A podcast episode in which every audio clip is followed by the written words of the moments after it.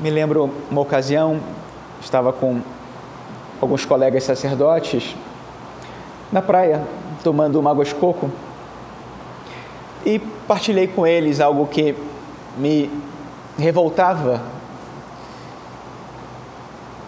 E, e foi uma, por uma amiga da minha prima, que a gente conhecia desde criança. Ela se envolveu com um traficante de drogas. Já foi família próxima. E, e um dia, estava na casa desse rapaz, e entraram umas pessoas armadas para assassinar o rapaz. Ela estava aí, por acaso, né? e também foi assassinada.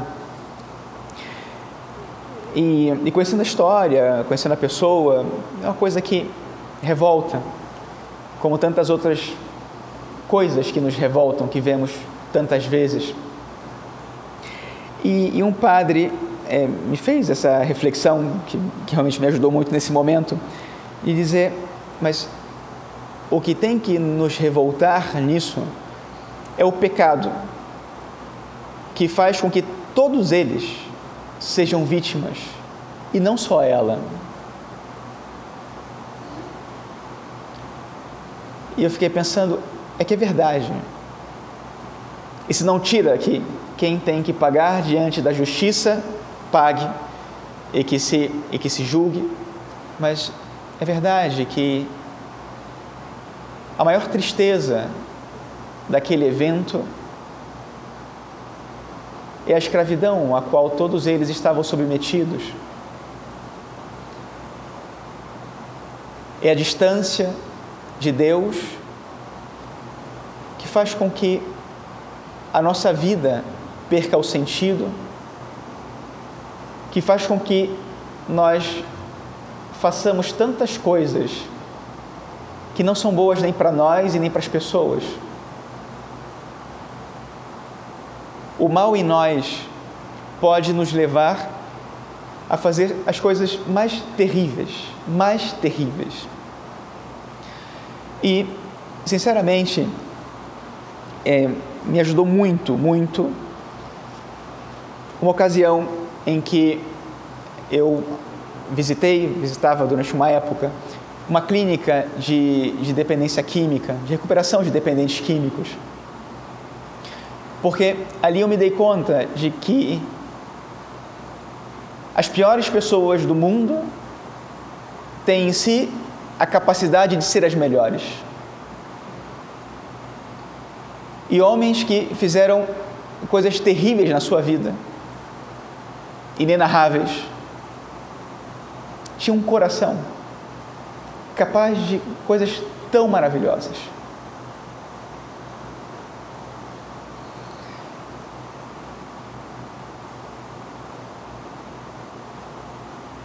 E do que depende? Do que depende isso? O nosso coração vai ser sempre, acho que, um mistério mas um evangelho como esse, uma liturgia como essa, eu acho que nos coloca essa reflexão de que para Deus sempre há esperança.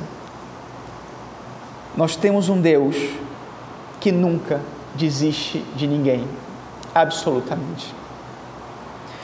E ele nos fala do pecado de um modo, a lepra é uma imagem para nos fazer ver o que é o mal, a gravidade do pecado, mas nos mostra em contrapartida um Deus que é capaz de aniquilar esse mal na sua raiz, por uma atitude, um gesto.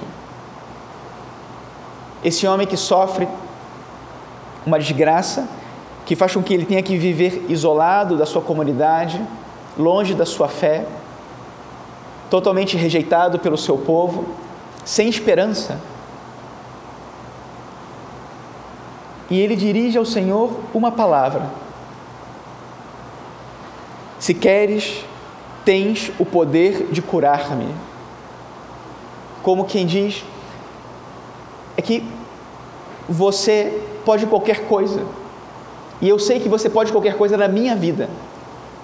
Eu quero o que você quiser para a minha vida.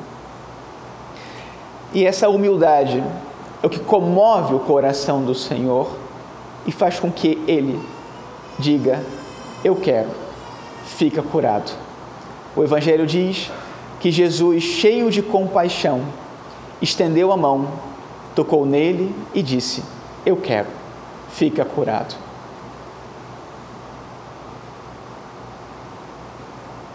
Mão significa a ação de Deus, o poder de Deus e a capacidade que Deus tem de tocar e operar na nossa vida as maiores maravilhas. E é isso que nosso Senhor está fazendo na vida desse homem.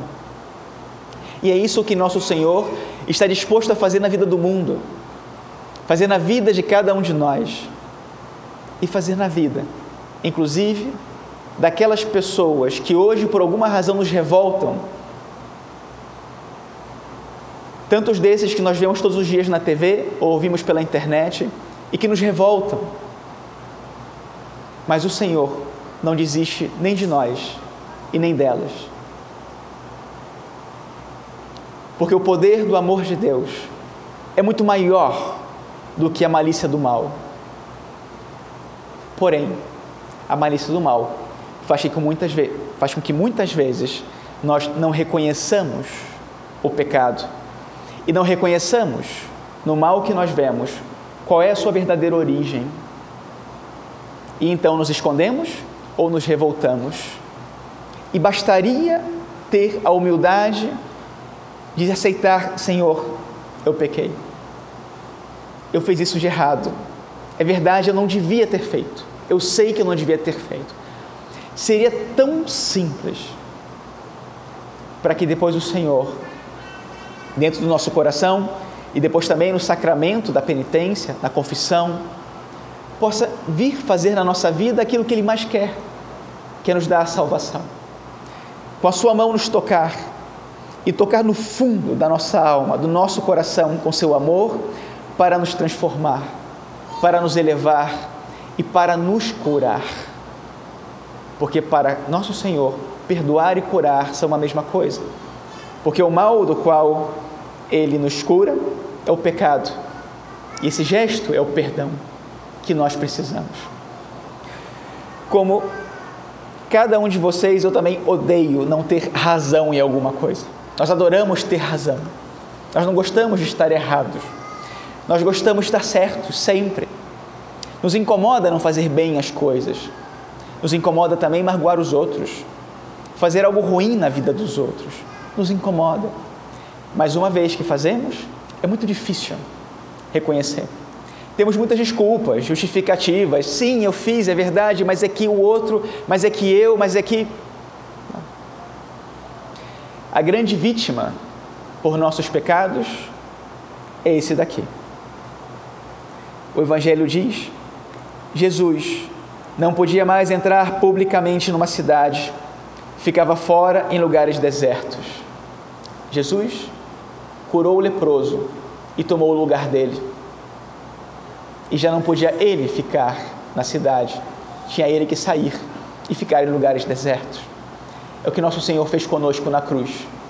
Assumiu o nosso lugar para pagar uma culpa por um pecado que não lhe pertencia. Assim é o nosso pecado de grave, mas assim de grande é o amor de Deus, capaz de curar qualquer pecado, qualquer mal.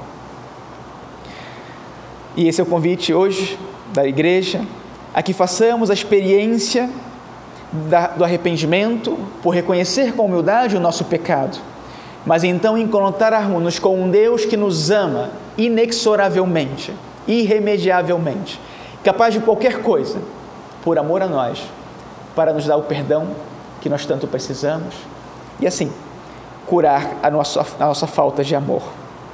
Que o Senhor nos ensine a amar.